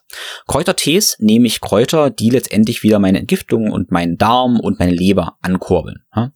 Und Dafür gibt es zum Beispiel einfach, also erstmal, es gibt verschiedene Fastentees. Muss ehrlicherweise sagen, wenn da Detox oder Fastentee draufsteht, dann kosten die gefühlt Faktor 5 ähm, von Tees, wo eigentlich dasselbe drin ist, wo eben nicht Detox oder Fastentees draufsteht. Also Detox-Tees, Fastentees kann man machen. Ähm, ich würde aber einfach die Kräuter ja, mehr oder weniger einzeln kaufen. Beispielsweise vom Bombastus, die es in jeder Apotheke gibt, gibt's großartige Tees wie Löwenzahntee, Brennnesseltee, ähm, Anis, Fenchel, Kümmeltee. Äh, Mariendisteltee, Leber- und Gallentee, Mischungen. Ja? ist auch so Mischung Leber-Gallentee, alles sowas. Ähm, ist alles relativ preiswert, ist nicht als Fastentee gelabelt, ähm, ist aber einfach, einfach großartig. Ja? Also was, wie gesagt, was ich benutze, ist Brennnessel, Löwenzahn, Mariendistel, Anis, Kümmel und oder eben diese Mischung Lebergallentee ähm, oder Magen-Darm-Tee. Ja, da würde ich so viel trinken wie, ja, wie irgendwie möglich. Ja, ein anderer Punkt ist eben mehr oder weniger Koffein. Ich will jetzt ein ähm, Getränk keinesfalls auf Koffein reduzieren, sondern äh, möchte eben Grüntee, Mate-Tee oder auch Kaffee ansprechen. Ich habe auch schon gefastet und habe gesagt, hey, ich reduziere Koffein oder eliminiere Koffein total. Habe jetzt aber manchmal gesagt, hey, ähm, ich lasse es drin, ähm, wegen verschiedenen Effekten. Koffein hat eben den Effekt, dass ich damit meinen Metabolismus anrege und damit letztendlich ja wahrscheinlich mehr Fett verbrenne und Hunger zum gewissen Maße reduziere und das sind Effekte, die ich ganz gerne während des Fastens habe. Beachte, dass du wahrscheinlich auch sensibler für Koffein während des Fasten bist. Ähm, deshalb brauchst du wahrscheinlich da ein, ein bisschen weniger. Ich persönlich bin da ein sehr, sehr großer Fan von Grüntee. Da spiel wieder in dich rein. Ich habe das Gefühl, dass Kaffee hat halt eine sehr, sehr dichte Energie. Und diese dichte Energie des Kaffees mag ich teilweise nicht so während des Fastens. Für mich hat Grüntee dann eine sehr, sehr leichte, klärende Energie. Ja, deshalb nehme ich gerne Grüntee während des Fastens. Außerdem wirkt Grüntee natürlich nicht ganz so anregend wie, wie Kaffee, da Grüntee ja, mehr Bitterstoffe hat und auch die Aminosäure L-Theanin hat, äh, die letztendlich die Aufnahme vom Koffein ja ein bisschen, ein bisschen behindert und langsamer macht. Das ist ein Grund, warum ich zu meinem Kaffee ganz oft L-Theanin nehme, sprich in Kapselform, ähm, so ungefähr 200 bis 400 Milligramm Theanin, je nach Größe des Kaffees und je nach meinem Zustand, um eben dieses Zittern des Kaffees und die Aufnahme oder die, die starke Wirkung von Koffein ein bisschen abzupuffern. Also L-Theanin zum Kaffee kann eine sehr gute Möglichkeit sein, um die Aufnahme zu verlangsamen. Grüntee hat auch andere sinnvolle Effekte, wie eben Entzündungshemmungen zum Beispiel. Und wenn du keine Unmenge an Grüntee trinken möchtest, dann kann es sinnvoll sein, auch Grüntee-Extrakt zu nehmen. Also wie, es gibt Hinweise darauf, dass eben auch Grüntee und Grüntee-Extrakt letztendlich auch die Autophagie unterstützen kann, Zellreinigung unterstützen kann. Also Grüntee-Extrakt kann deshalb eine gute Möglichkeit sein, um eben die Fasteneffekte noch zu forcieren, wenn du es ernst meinst. Zu allen Koffeinsachen und auch ganz wichtig zum Kaffeeeinlauf ist zu sagen, dass ich das nicht nah am Nachmittag mache. Okay? Also nur am Vormittag, bei mir als Regel so alles vor 13, 14 Uhr ist okay, aber eher 13 Uhr. Danach kein Kaffeeeinlauf mehr, kein Grüntee mehr, kein Kaffee mehr, weil ich dann einfach nicht schlafen kann. Aber da ist auch jeder unterschiedlich. Ich persönlich habe auch Genanalysen machen lassen und halt auch gesehen, was ich davor aber auch schon wusste, dass ich eben langsamer Koffeinstoffverstoffwechsel bin, eben sehr, sehr lange das Koffein in meinem ganzen System zirkuliert. Es gibt eine ganze Reihe von Stoffen, die eben die Autophagie unterstützen können, wie ich gerade schon gesagt habe, Grüntee-Extrakt zum Beispiel, aber es gibt eben noch viel mehr. Und wo ich eine sehr, sehr interessante Wirkung verspüre, vor allem was meine Blutzuckerregulation angeht, ist der sogenannte Podaco-Tee. Das ist nicht sehr bekannt, das habe ich bei Ben Greenfield mal gehört und dann ausprobiert und ja, direkt auch messen können, was mit meinem Blutzucker macht. Podaco-Tee, verlinke ich dir auch mal, ist ähm, letztendlich oh, ich hoffe, ich erzähle jetzt nichts Falsches, aber Lapacho-Rindentee ist dasselbe. Und das sind letztendlich so, ja, einfach so Rinden. Und damit kann man Tee machen, der gar nicht schlecht schmeckt. Und der unterstützt die Autophagie und allem auch die Blutzuckerregulation. Also ich trinke Podako-Tee auch ganz gerne, wenn ich einfach intermittierend faste oder jetzt nach oder vor dem Essen, um meinen Blutzucker zu stabilisieren. Wirkt auf mich sehr, sehr stark und sehr gut. Du merkst, es wird langsam ein kleines bisschen nerdiger. Und noch ein bisschen nerdiger zu werden, komme ich zum Thema Verdauungsenzyme. Verdauungsenzyme haben ja die Funktion, ähm, ja, Nahrungsmittel zu verdauen. Wenn du jetzt aber keine Nahrung in deinem Darm hast, in deinem Magen hast, dann wirken diese Verdauungsenzyme systemisch. Und das ist super, super interessant. Jeder Vorgang in deinem Körper, also jede Zelle, sind immer alles enzymatische Vorgänge. Okay? Also du hast Enzyme immer überall und die wirken eben überall in deinem Körper. Auch zur Wundheilung. Zur Wundheilung, Regeneration, überall brauchst du Enzyme. Wenn du jetzt Verdauungsenzyme zusätzlich zuführen würdest und die eben nicht die Nahrung verdauen, wie gesagt, dann wirken die überall in deinem Körper und eben systemisch und können damit sehr, sehr stark deine Regulation unterstützen und deine ja, Entzündungshemmung und so weiter unterstützen und können ganz, ganz weitreichende Effekte haben. Das ist was, was ich im letzten Fass das erste Mal ausprobiert habe, eben hochdosierte Verdauungsenzyme zu nehmen. Es gibt eine ganze Menge verschiedene Verdauungsenzyme auf dem Markt, aber ich habe die besten Erfahrungen gemacht mit den Mass-Symes von Bioptimizers. Die sind relativ teuer, aber eben ein sehr, sehr großes, breites Band an Verdauungsenzymen und wirken für mich sehr, sehr, sehr gut. Der Trick mit den Verdauungsenzymen kann auch super gut sein bei akuten Verletzungen. Sprich, bei akuten Verletzungen oder auch einer Krankheit letztendlich nichts essen, fasten und hochdosierte Verdauungsenzyme nehmen. Eben auf nüchternen Magen. Beispielsweise auch in einer intermittierenden Fastenphase. Eben hochdosierte Verdauungsenzyme. Das, wie gesagt, kann Trick sein, um, ja, Entzündungen zu reduzieren und eben Heilung zu forcieren.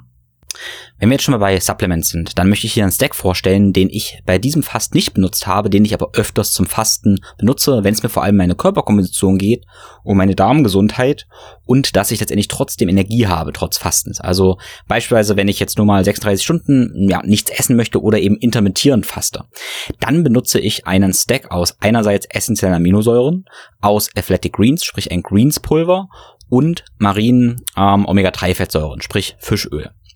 Warum und was genau? Also einerseits habe ich essentielle Aminosäuren, die mein Körper eben mit den ja, Bausteinen von allem Körpergewebe versorgt, aber eben auch wertvoll ist für meine Neurotransmitter und ja, Stimmung und so weiter. Das heißt, ich habe trotzdem Reparaturprozesse, habe eine gewisse Form von Energie und habe auch weniger Hunger durch die EAAs. Aber wichtig zu verstehen, ich habe weniger oder eben keine Autophagie. Dazu nehme ich dann ganz gerne Athletic Greens. Also du kannst wahrscheinlich auch ein anderes Greenspulver nehmen, aber ich kann dir sagen, dass ich die besten Erfahrungen mit AG1 habe. Ähm, ja, AG1 ist ein ja, Multinährstoffmix, könnte man sagen, auch mit ähm, ja, Enzymen, Probiotika, Präbiotika, Multivitamin und so weiter. Ähm, und ich fühle mich einfach tatsächlich großartig damit. Und dazu gibt's dann eben noch Fisch- oder Algenöl. Ich bin ein sehr großer Fan von Norsan, weil die einfach schwermetallgereinigt sind, weil das beste Qualität ist und weil ich die Hersteller auch ganz gut kenne. Das ist mir immer ganz, ganz wichtig. Ja, und warum? Also einmal, das AG1 versorgt dich eben mit allen möglichen Nährstoffen. Ähm, ja, ist auch ganz gut für die Darmreparatur. Und die Omega-3-Fettsäuren tatsächlich sind auch für den Darm super, super wertvoll, können helfen, eben, ja, den Darm zu regenerieren. Aber die Omega-3-Fettsäuren haben auch eine starke entzündungshemmende Wirkung und kann damit sogar, können sogar helfen, Fettabbau zu unterstützen. Also in meiner Erfahrung habe ich damit mehr Energie, bewege mich mehr, habe wenig Hunger und habe tatsächlich super, super schnellen Fettabbau. Ja, das ist so meine Beobachtung und ich bin gespannt, ob du mit diesem Stack in der einen oder anderen Form auch irgendwelche Erfahrungen hast.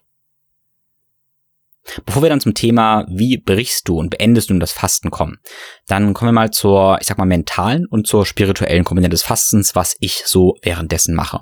Und für mich ist da ganz, ganz wichtig, dass ich während des Fastens eben weniger Nahrung zuführe und weniger Nahrungsenergie. Und jetzt machen wir einen kleinen Ausflug in so eine leichte esoterische Richtung. Ähm, dass immer, wenn du etwas isst, nimmst du auch Energie auf.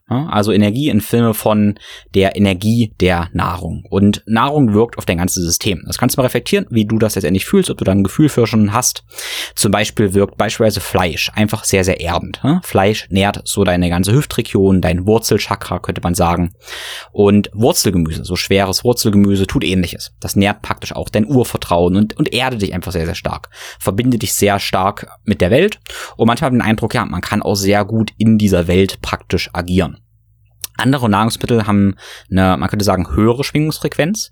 Ähm, beispielsweise könnten wir jetzt sagen, dass äh, Früchte ähm, wesentlich höher schwingen und vielleicht eher für emotionale Offenheit und ähm, ja auch für Kommunikation, Ausdruck und solche Selbstausdrucksthemen letztendlich stehen. Wie gesagt, höhere Schwingungen, die höher in deinen Körper resonieren. Ja, über das Konzept, da werde ich noch äh, ja, viel drüber sprechen, wenn du da Lust drauf hast. Äh, das ist erstmal so ein ganz, ganz kleiner, ganz, ganz kleiner Ausflug, ähm, wenn du eventuell sich schon beschäftigt, hast oder um schon mal einen Einblick zu bekommen. Ähm, interessanterweise sagt man übrigens, dass sowas wie Sprossen ähm, eine extrem hohe Frequenz haben. Also Sprossen sind für deine ganz hohen Zentren da, wo es dann auch um ja, Intuition und solche Themen geht. Aber jetzt kommt das Entscheidende ähm, wenn wir fasten, dann nehmen wir eben keine andere Energien auf und befreien uns von diesen ganzen erdenden Energien, die uns eben Nahrung geben. Das ist auch der Grund, warum wir in allen möglichen Kulturen letztendlich Fasten auch als spirituelle Praxis begreifen. Wenn ich letztendlich faste, dann merke ich, dass ich viel besser angebunden bin. Also ich bin viel, viel, viel wahrnehmender, was andere Menschen angeht, was meine eigenen ja, Emotionen, Gedanken und so weiter angeht und ich nehme Natur aber auch viel besser wahr. das äußert sich zum Beispiel auch, dass ich viel mehr rieche, viel mehr schnecke, viel mehr sehe. Meine Sinne sind viel, viel schärfer, aber ich habe auch das Gefühl, dass ich mehr Zufälle sehe und äh, mehr Zeichen des Universums deuten kann und so weiter. Also ich bin wesentlich besser angebunden mit, mit allem, was ist oder was auch immer, was du dir praktisch da so vorstellst. Ja, und diese Dimension, die kann man sich praktisch da so ein bisschen einlassen. Und da ähm, startest du am besten immer da, wo du jetzt gerade stehst. Das kann für dich bedeuten, dass du dir vielleicht während des Fastens Zeit nimmst, ähm, so ich sag mal, pragmatische Dinge zu machen wie eine Vision. Ne? Vielleicht hast du irgendwie so Themen wie, ich finde mein Warum, was ist mein Ziel mit meiner Gesundheit, mit meiner Partnerschaft, mit meinem Leben und solche Gedanken machst, wo du nicht wahnsinnig geerdet sein möchtest, wo du, wo du ein bisschen träumen möchtest, wo du journalst, wo du einfach Zeit nimmst, dir zuzuhören, in dich reinzuhören. Diese Visionsfindungsgeschichten ähm, funktionieren tatsächlich in meiner Erfahrung wesentlich besser, wenn du eben fastest. Ja, das ist der Einstieg, der, der pragmatische Einstieg. Mach dir diese ganz klaren Coaching-Fragen, diese Journaling-Fragen. Ja? Und dann merkst du vielleicht, hey, wenn du eine Meditationspraxis hast, dass du vielleicht viel tiefer in eine Meditation reingehst und irgendwie ganz, ganz krasse Energien spüren kannst oder sowas. Ja? Ähm, ich habe während des Fastens dann, gerade wenn ich in der Sauna bin, noch ein Eisbad genommen habe und dann Zeit Natur verbringe, ähm, ja, die krassen Energien, die ich spüren kann. Ich habe vor ein paar Jahren äh, meine Reiki-Initiierung bei einem ganz tollen Lehrer in Leipzig gemacht und muss sagen, dass ich jetzt gerade, wo ich jetzt mal gefastet habe, in Zuständen war, wo ich Reiki, die universelle Lebensenergie, in einer ganz, ganz, ganz, ganz neuen Form, in einer Form, wie ich sie noch nie hatte, durch mich, durch alles hab fließen lassen, wie auf einem krassen Drogentrip, nur eben ohne Drogen. Ne? Und das ist eine ja super, super spannende Erfahrung, was letztendlich ja alles wahrnehmbar ist, wenn wir eben keine oder weniger Fremdenergien zu uns nehmen.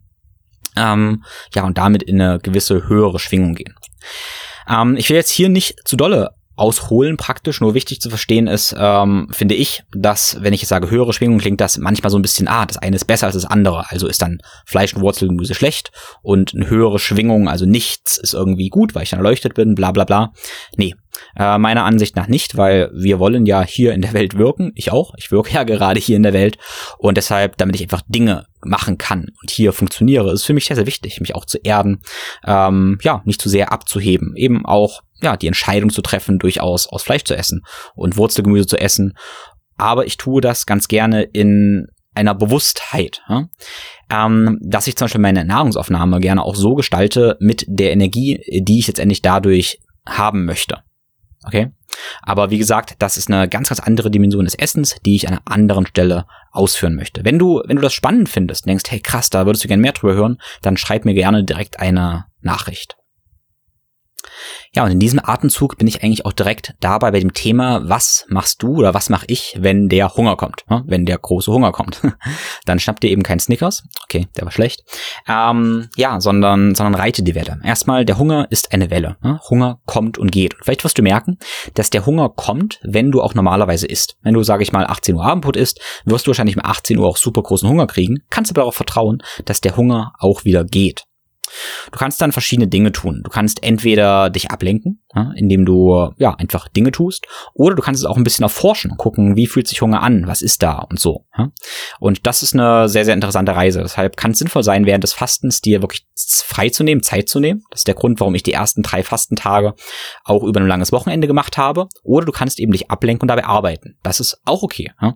Äh, während der Arbeit bist du einfach oft abgelenkt und bist ganz produktiv durchaus auf Arbeit und nimmst eben nicht die subtilen Ebenen wahr, aber hast ja trotzdem alle körperlichen Effekte. Da gibt es kein richtig oder falsch. Du kannst nur entscheiden, was für dich letztendlich passt. Ich habe beide schon gemacht. Ich habe schon ja einfach sechs Tage am Stück, ähm, zehn Stunden am Tag gearbeitet, während ich gefastet habe. Ich habe aber auch schon drei, vier, fünf Tage mir komplett freigenommen und mich allen spirituellen Erkenntnissen, die mir irgendwie so gekommen sind, einfach hingegeben und Zeit in der Natur verbracht.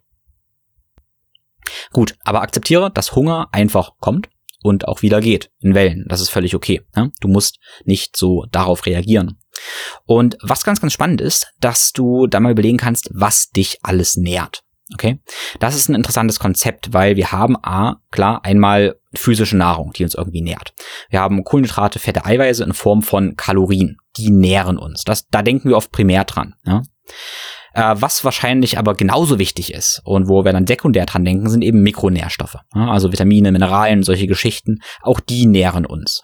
Es kann auch sein, dass du wahnsinnig viel Kalorien isst, aber eben leere Kalorien isst mit wenig Mikronährstoffen und trotzdem auch Hunger hast, weil du eben an diesen, ich sag mal, sekundären Nährstoffen letztendlich verarmst. Ja, aber während des Fastens haben wir beides nicht. Ähm, das heißt, diese physische Nahrung fällt erstmal weg. Und dann stellst du dir mal so ein Lebensrad vor. Du hast auf deinem Lebensrad die ganzen Bereiche, die dir Energie schenken, die dir Energie geben. Ähm, sprich, du hast Beziehung, du hast vielleicht eine Partnerschaft, du hast Freunde, du hast Familie. Okay? Partnerschaft, Freunde, Familie.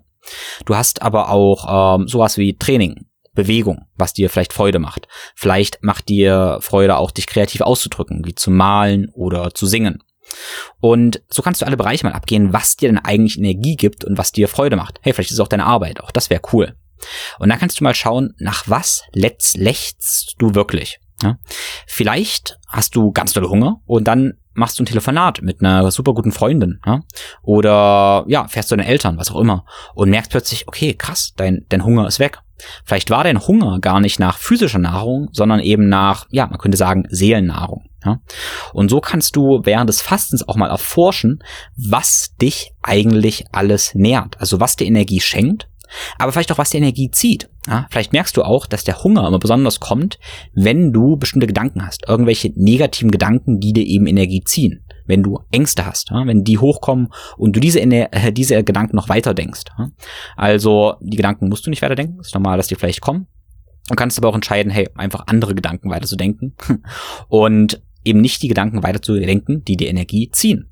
Und wenn du dann positive Gedanken denkst, also dich beispielsweise ganz, ganz praktisch jetzt in Dankbarkeit übst, fünf Dinge aufschreibst oder dir ins Gedächtnis rufst, für die du dankbar bist, dir zwei, drei Menschen ähm, eine Liebesmeditation machst, eine Meta-Meditation, wo du über Menschen meditierst, die du wirklich liebst, vielleicht bist du selber dabei, das wäre eine, eine gute Sache. Ja? Äh, vielleicht merkst du dann, wie Dankbarkeit und Liebe plötzlich deinen Hunger unterdrücken. Ja? Wie du vielleicht gar keinen physischen Hunger mehr hast durch diese positiven Gedanken. Und das ist natürlich super, super wertvoll festzustellen, okay, vielleicht ist es gar nicht immer, also vielleicht ist Essen, das ist der Punkt, eine Kompensation, dass dir sonst irgendwas fehlt. Das ist ganz, ganz oft. Und diese Sensibilität, die kannst du letztendlich entwickeln, wenn du eben regelmäßig Nahrung entsagst und dafür sensibler wirst. Also das, jetzt kommt der springende Punkt nach ungefähr einer Stunde oder einer der springenden Punkte. Das, was du letztendlich dann entdeckst und über dich lernst, also in der Fastenphase, das kannst du auch in deine Essensphase praktisch wieder mitnehmen. Ne? Das ist super, super wertvoll und, und wichtig. Ja, gut. Ähm, und jetzt habe ich ja gesagt, irgendwann brichst du das Fasten. Ne? Ich habe persönlich immer so, da sage ich, okay, bis dahin möchte ich fasten und dann schaue ich aber, verhandle ich so ein bisschen neu und gucke, ah, passt das Ganze jetzt noch oder fühle ich mich jetzt vielleicht so schlecht, dass ich mir gerade schade?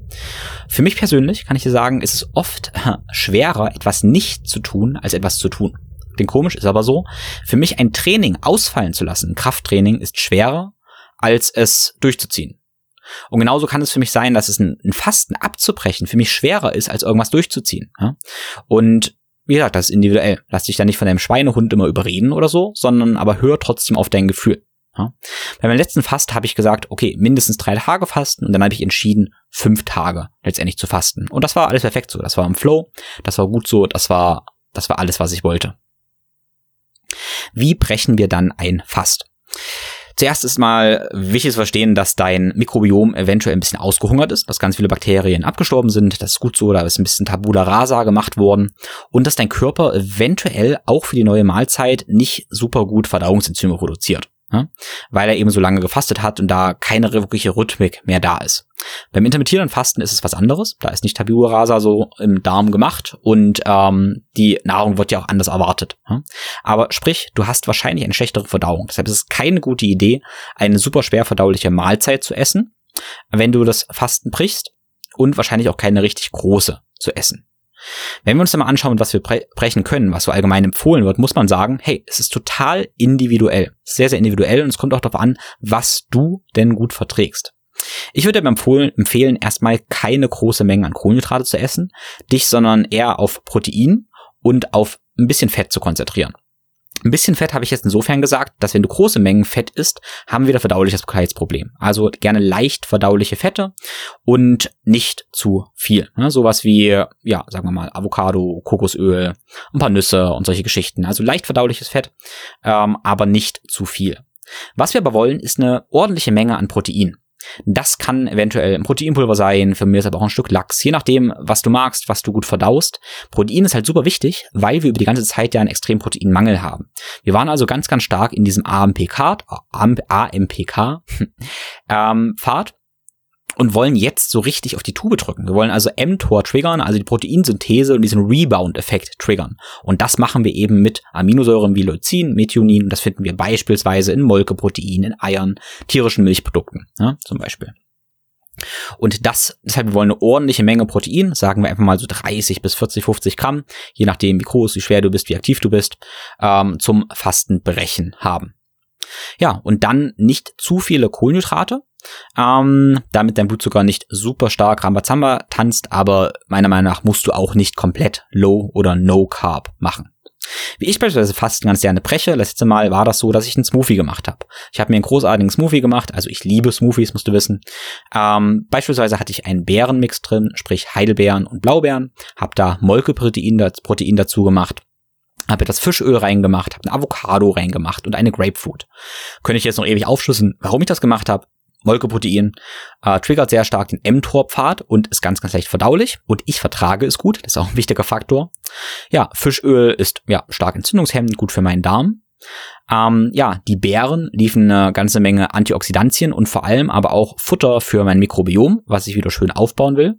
Vergessen habe ich zu sagen, dass ich Ballaststoffe reingemacht habe. Sprich, ich mag Leinsamen. Ballaststoffe sind praktisch die, das Futter auch für mein Mikrobiom. Ja, und das war vor allem dann den Smoothie, den ich zum, zum Fastenbrechen hatte. Mein Gedanke dabei ist, dass es eben leicht verdaulich ist, um meine Verdauung nicht zu überlasten. Und was ich davor machen würde, ist, wenn du Verdauungsenzyme hast, Verdauungsenzyme nehmen. Entweder kann das auch nur HCl sein, sprich Betainhydrochlorid, oder am besten aber, wie schon die angesprochenen Messzymes oder gerne auch andere Verdauungsenzyme. Ähm, das ist für mich ziemlich sinnvoll, weil ich, wie gesagt, die erste Mahlzeit dann einfach besser verdaue. Wenn du keine Verdauungsenzyme hast, dann gerne an Natur bedienen, dass wir davor eventuell ein paar Bittertropfen nehmen oder eine kleine Gabel Kimchi vielleicht essen. Eine kleine Gabel Kimchi mit lebenden Fermenten, aber nicht zu viel, weil du willst deine Verdauung mit zu viel Rohen nicht gleich überlasten. Aber gerne irgendwas Bitteres im Mund schmecken. Ich mag zum Beispiel auch einfach ein Chicorée-Blatt oder ein Radicchio-Blatt dann zu kauen, weil eben das Bittere meine Verdauung anregt. Und zusätzlich dazu nehme ich ganz gerne ein kleines Schnapsglas mit Apfelessig und eventuell eine Prise Salz, weil das Salz und der Apfelessig auch die Magensäureproduktion anregt und die Blutzuckerregulation in der folgenden Mahlzeit praktisch verbessert. Das sind so die Verdauungshacks. Wenn ich dann weiter esse, und das sind jetzt eigentlich dann allgemeine Ernährungssachen, die ich ähm, ja stark priorisiere, ist eben, dass ich mein Mikrobiom gut füttern möchte. Und da habe ich immer einmal die Baustellen Futter für das Mikrobiom und direkt Fermente. Direkt also, ja, Bakterien. Und das ist einmal, dass ich in den nächsten Tagen und währenddessen halt viele Fermente esse, aber nicht super viel. Ich habe festgestellt, ich toleriere nach einem längeren Fasten auch nicht so viel wie vor dem Fasten. Also statt mein, sag mal, drei Gabeln Kimchi, und du merkst schon, ich bin großer Kimchi-Fan, vertrage ich jetzt erstmal nur eine. Ja? Und dann esse ich gern sowas wie einen fermentierten Joghurt oder Kefir oder selbstgemachten Kombucha oder eben Sauerkraut. Oder andere, ich sag mal, Hack wäre dann wieder ähm, Probiotika zu nehmen. Ja? Direkt Probiotika-Kapseln. Ähm, wo man eben nichts essen muss, aber trotzdem diese Probiotika bekommt. Also sprich, viele fermentierte Lebensmittel, wenn du das nicht ausreichend schaffst, dann eben Probiotika nehmen. Dazu ausreichend viele Ballaststoffe, ja, in Form von gerne resistenter Stärke, also zum Beispiel auch kalte Kartoffeln oder direkt resistentes Dextrin, was gekauft wird, oder Chiasamen, Leinsamen, einfach ein breites Spektrum an Ballaststoffen, sprich ähm, Bakterien und Futter für die Bakterien. Ja, und das probiere ich praktisch zu priorisieren in der Zeit nach dem Fasten, um eben mein Mikrobiom richtig, richtig schön aufzubauen. Eine andere sehr interessante Möglichkeit, um die Fasteneffekte, was den Fettmetabolismus angeht, noch ein bisschen weiter zu verlängern und zu steigern, ist es endlich, dich für eine Zeit danach Low Carb oder sogar ketogen zu ernähren. Ja. Ketogen bedeutet, dass du super wenig Kohlenhydrate isst. Man sagt allgemein unter 50 Gramm. Allerdings hängt das sehr, sehr stark von deiner Aktivitätslevel ab. Also wenn du Athlet bist, sehr, sehr viel trainierst, kannst du wahrscheinlich wesentlich mehr Kohlenhydrate essen, wenn du sie dir im Training verdient hast und bist trotzdem wieder schnell in der Ketose. Wenn du nicht besonders aktiv bist, darfst du eher weniger Kohlenhydrate essen. Egal, ob du Ketogen bist oder eben einfach Low Carb, wenig Kohlenhydrate isst, ähm, kannst du praktisch deinen gesteigerten Fettstoffwechsel in der Fastenphase dann noch nutzen, um praktisch weiterhin viel Fett zu verwerten, Fett zu verbrennen und praktisch weiterhin dieses metabolische Fasten zu haben. Ja? Ähm, dabei ist natürlich zu sagen, dass es nicht heißen muss, dass du Kalorien restriktierst. Du kannst dann also genauso viel Kalorien essen, wie du erhältst, wie du brauchst, vielleicht auch ein kleines Defizit weiter haben, fühlst dich wahrscheinlich trotzdem satt, weil du ja immer doch viel mehr isst als im Fasten, aber verbrennst eben weiterhin Fett. Also so gerne so drei bis sieben Keto-Tage oder Low-Carb-Tage nach dem Fasten zu machen, kann eine super gute Möglichkeit sein, und das habe ich auch so gemacht, um eben weiterhin im Fettstoffwechsel zu bleiben und deine Insulinsensitivität, ja, weiterhin zu verbessern und hochzuhalten. Diese Episode ist nun schon wesentlich länger, als ich eigentlich geplant hatte, aber es gibt dazu einfach so viel zu erzählen und zu sagen. Und ein Thema finde ich noch sehr, sehr wichtig. Und das geht um deine Individualität beim Fasten. Ich habe schon ganz kurz Eisbäder angesprochen und ja, ich persönlich gehe auch Eisbaden während des Fastens. Aber, jetzt kommt das Aber. Ähm, das ist ein Stressor, der letztendlich meinen Stoffwechsel wieder stark anregt, damit die Fasteneffekte verstärken kann. Ja. Ich habe auch Klienten gehabt, die auch Eisbaden waren während des Fastens, denen es danach super, super schlecht geht, die ganz, ganz starke Kreislaufprobleme haben und das Fasten deswegen abbrechen mussten. Der Punkt ist, Eisbaden ist ein Stressor. Und der Stressor ist für dich individuell. Das kann dich anders stressen als mich. Das ist ganz wichtig zu verstehen. Und es ist auch davon abhängig, wie viel Stress du allgemein hast. Und hier habe ich ein Modell, was ich einfach mal sage, auf der einen Seite Work-in, das andere Work-out. Also auf der Work-in-Seite hast du Dinge, die dir Energie geben. Auf der Work-out-Seite hast du Sachen, die dir Energie fressen. Und dieses Konzept, dazu werde ich eine andere Episode machen, weil das nicht nur Fest, Fasten zutrifft, sondern auf, auf alles Mögliche, was du immer im Kopf haben solltest. Aber hier schon mal ganz kurz. Also, Work-in sind Dinge, die dir Energie geben. Und da kannst du so Punkte vergeben. Stell dir einfach jetzt, du zählst so ein bisschen, machst vielleicht eine Liste, was sind deine Energiespende, deine Regenerationsmaßnahmen und vergibst dir für jede dann ein, zwei, drei oder vier Punkte, je nachdem, wie viel du auch das Gefühl hast, dass dir das Energie gibt. Wir dürfen nicht vergessen, dass Fasten erstmal ein Stressor ist. Also Fasten aktiviert eher dein Sympathikus, sprich dein Stressnervensystem. Und das wollen wir irgendwie ausbalancieren mit dem parasympathischen Nervensystem.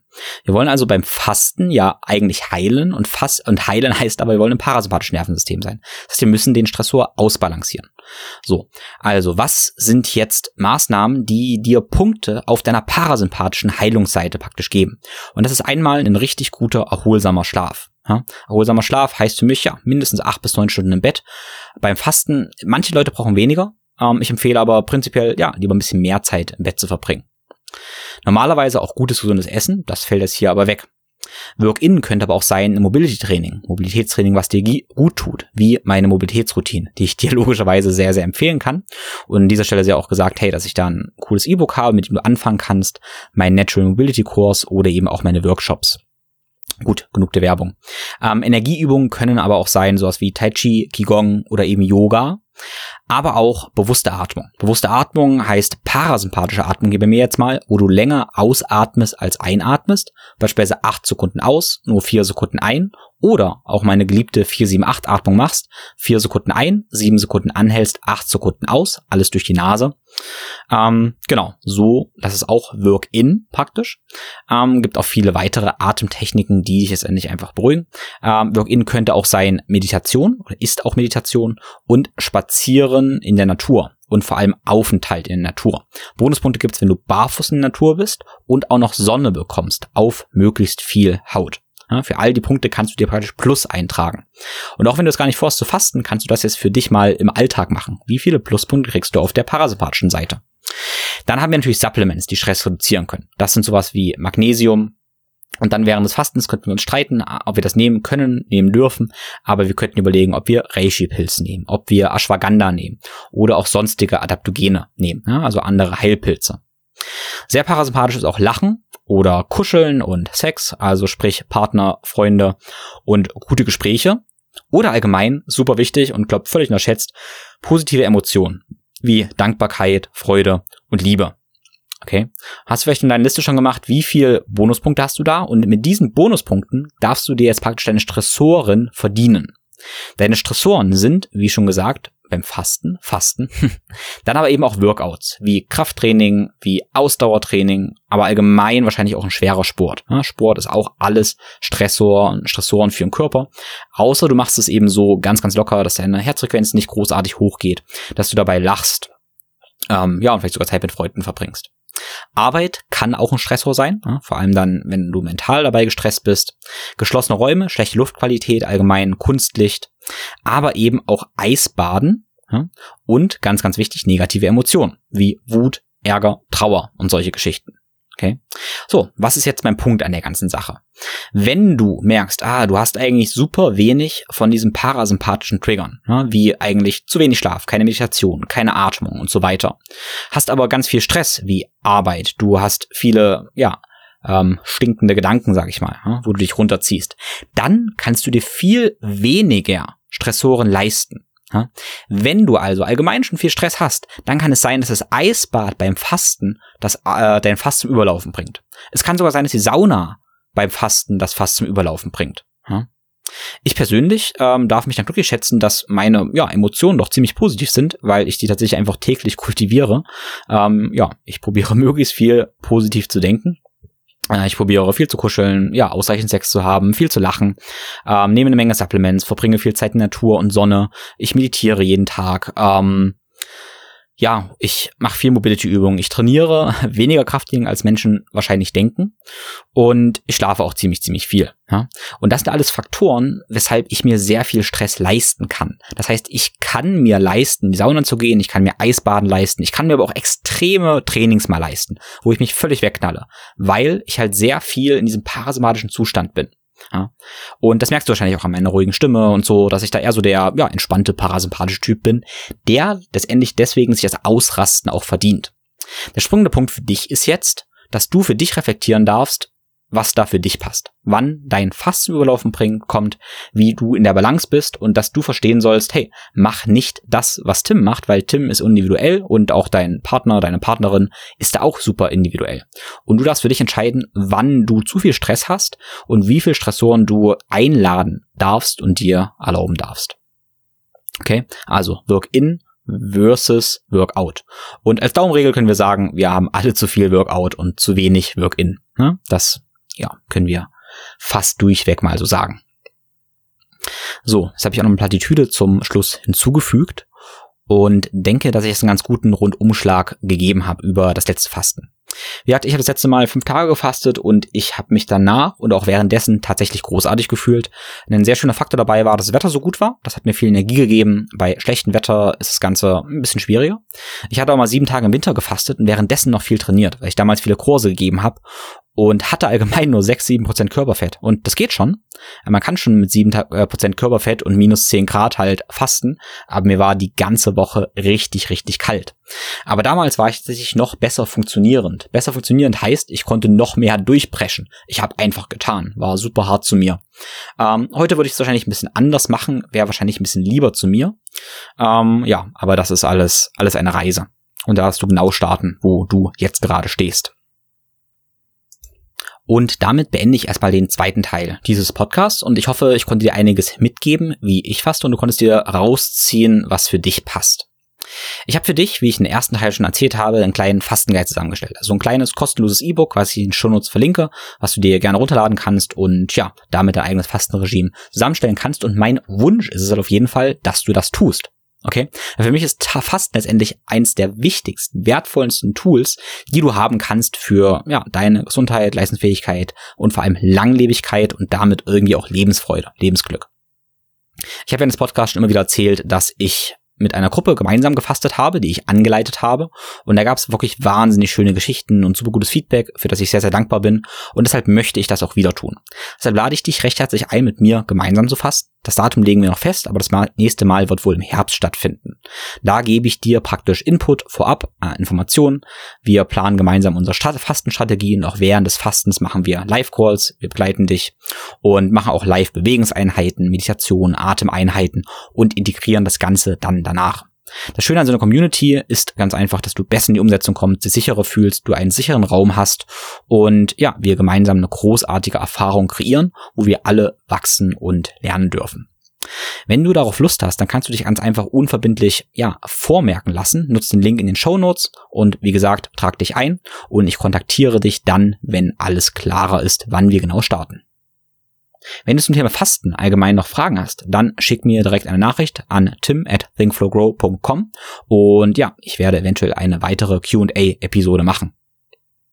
Wenn du von mir persönlich Weisungen möchtest, also mit mir direkt eins zu eins arbeiten möchtest, dann kannst du das natürlich im eins zu eins Coaching tun. Über meine Webseite www.thinkflowgrow.com findest du dazu Links, um dein direktes Beratungsgespräch zu vereinbaren. Wie du weißt, sehe ich Bewegung als super wichtigen Schlüssel für unsere Gesundheit, Fitness und ja, unsere Lebensfreude. Und deshalb habe ich für dich verschiedene Einstiegspunkte gemacht, um in deine Mobilitäts- und Bewegungsroutine zu kommen, damit du Bewegung letztendlich deine Gesundheit wieder selbst bestimmen kannst. Und das unabhängig davon, ob du jetzt ja selber dich optimieren möchtest oder ob du Trainer und Therapeut bist und ein ganzheitliches Bild auf Bewegung haben möchtest. Ich biete dir einmal mein preiswertes E-Book an als Einstieg. Dann kannst du auch gerne mein Natural Mobility Online Kurs buchen, wo du letztendlich eine ganze Menge Bewegungsroutinen und wichtige Hintergründe komm, bekommst. Und wenn du tiefer einsteigen willst, dann habe ich für dich meinen großen Integrative Movement Kurs mit über 20 Stunden Videomaterial und meine zwei Tagesworkshops, was endlich die Live-Erfahrungen sind, wie du deinen Körper und deine Bewegung ganz neu kennenlernen wirst. Der nächste Workshop findet am 9. und 10. Juli in München statt, in Kooperation mit MeToCare. Und ja, du bist herzlich eingeladen. Wenn du meinen Podcast unterstützen willst, dann würde ich mich sehr freuen, wenn du uns einmal eine Bewertung bei Apple und Spotify hinterlässt und den Podcast in den sozialen Netzwerken in deiner Story teilst und natürlich einfach deinen Freunden und Kollegen direkt teilst. Vielen lieben Dank dafür. Außerdem gibt es eine Seite, in der ich alle Links für dich sammle, die Tim empfiehlt Seite auf www.thinkforgrow.com-empfehlung. Wenn du diese Links auf der Seite benutzt, dann unterstützt du einerseits mich und meinen Podcast, andererseits großartige Unternehmen und natürlich dich und deinen Körper durch die Produkte, die alle von mir getestet sind. Und last but not least möchte ich die Gelegenheit nutzen, falls du noch nicht abgeschalten hast, dir von einem Projekt erzählen, was in den ja, nächsten Monaten irgendwann realisiert wird. Und zwar merkst du, ich habe eine ganze Menge Content in Form des Podcasts. Das Ganze wächst. Ähm, ich habe großartige Experten und Kollegen, die ich hier präsentiere und ganz viel, was ich dir praktisch präsentiere. Aber da ist noch viel mehr. Ich würde dir gerne noch viele Bonusinhalte liefern zu den Podcasts, aber eben auch direkt Protokolle zur Umsetzung. Ich würde gerne auch mit dir, mit euch mehr in Interaktion treten. Und dafür plane ich praktisch eine Community-Plattform und einen Membership-Bereich, wo ich einmal Bonusinhalte zu den Podcasts liefere, wo du tiefer einsteigen kannst und direkt in die Umsetzung kommst, wo du du B mit mir gemeinsam Challenges machen kannst und auch mit den anderen Teilnehmern, sprich wie beispielsweise Fasten, eine Mobility Challenge und so weiter und so fort, Hocken, Hängen. Ganz, ganz viel ist sinnvoll und denkbar auf dem Weg zur ganzheitlichen Gesundheit und Fitness und wo du dich aber eben auch mit Gleichgesinnten austauschen kannst, weil vielleicht kennst du das. Wir wissen irgendwie, dass ja diese ganzen individuellen Sachen, gut essen und trainieren, wichtig sind für die Gesundheit, aber Gemeinschaft ist was, was wir oft vergessen. Ja? Gemeinschaft ist super wichtig und vielleicht kommst du dir manchmal wie ein Einhorn vor, was ganz anders denkt als alle anderen und deshalb ist es so wertvoll, auch eine Online-Community zu haben, wo du dich zugehörig gefühlst, dich inspirieren lassen kannst und dich eben auch austauschen lassen, dich austauschen kannst. So rum. Ja, und diese Plattform, die ThinkFlow Grow Community oder die ThinkFlow Grow Membership Area, die wird in den nächsten Monaten entstehen. Wenn du darauf Lust hast, dann schreib mir sehr gerne eine Nachricht und teile mir gerne mit, was für dich dort besonders interessant und wertvoll wäre. Was du dir letztendlich wünschst, was du erwartest, ja, und ob du da dabei wärst. Gut, damit schließen wir diese Runde des Podcasts ab und ich wünsche dir wie immer eine wundervolle Woche. Alles Liebe, dein Tim.